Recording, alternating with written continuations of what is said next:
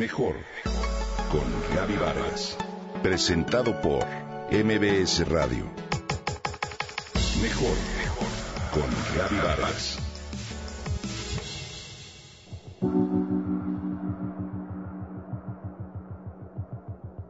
Luisa se dio cuenta de que se encontraba en su recámara con el plato de mantequilla en la mano.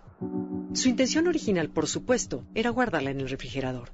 Pero en el Inter contestó mensajes de WhatsApp, discutió con su hija porque no quería ir al ballet, alistó a su hijo para que se fuera al fútbol y despidió a su esposo quien se iba de regreso al trabajo. Todos hemos vivido algún episodio similar debido a que estamos sin estar. Ya que podemos vivir en dos tipos de estado, en uno de sobrevivencia o en uno de creación. Lo que quizás ignoramos es que no son los grandes motivos de estrés como perder un trabajo, una casa o vivir las consecuencias de un desastre natural, lo que nos desgasta o aniquila con el tiempo. En esas circunstancias cavamos más hondo dentro de nosotros mismos, buscamos a los amigos o apoyo profesional.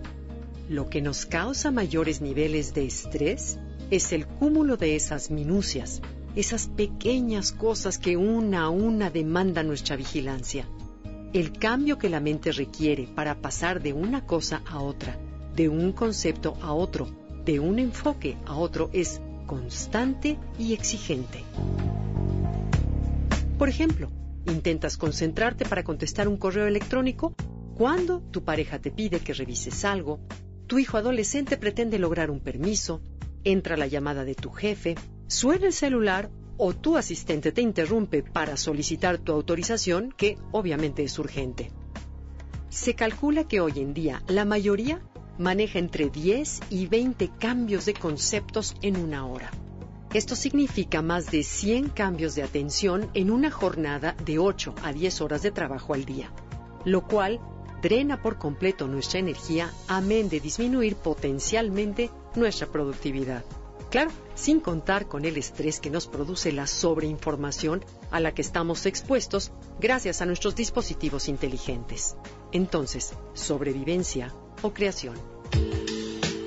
Pues resulta que de acuerdo con estudios recientes, el estrés no lo produce lo que haces, sino lo que dejas de hacer o lo que dejaste a medias. Esas múltiples y pequeñas tareas son las que sacan a tu cuerpo de balance, de su homeostasis natural cada interrupción, cada pequeño tema que dejamos inconcluso, nos proporciona una soterrada sensación de frustración, un descontento oculto que con el tiempo le abre la puerta a la enfermedad.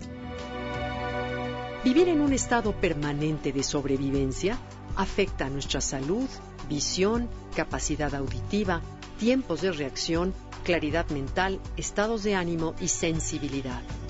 Pero Además es un círculo vicioso. El estrés destruye la coherencia y la incoherencia provoca estrés. Además, los humanos somos los únicos seres vivos a los que nos basta un pensamiento para activar nuestra reacción de sobrevivencia y producir la misma adrenalina y el cortisol que si tuviéramos un león enfrente. Si bien, gracias a esta capacidad de respuesta podemos desenvolvernos en un mundo tan complejo no hay organismo en la naturaleza que pueda tolerar los efectos de vivir en modo de emergencia por largos periodos de tiempo, como muchos de los humanos vivimos hoy en día. Eso sin consecuencias negativas. El estrés causa caos en el ritmo del corazón, lo que provoca que ciertos centros del cerebro asociados con la memoria se cierren.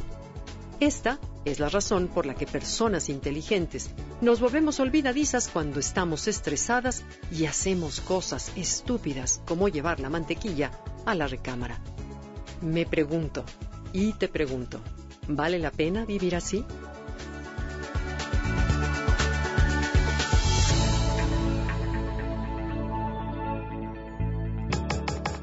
Comenta y comparte a través de Twitter. Gaby-Vargas. Gaby-Vargas.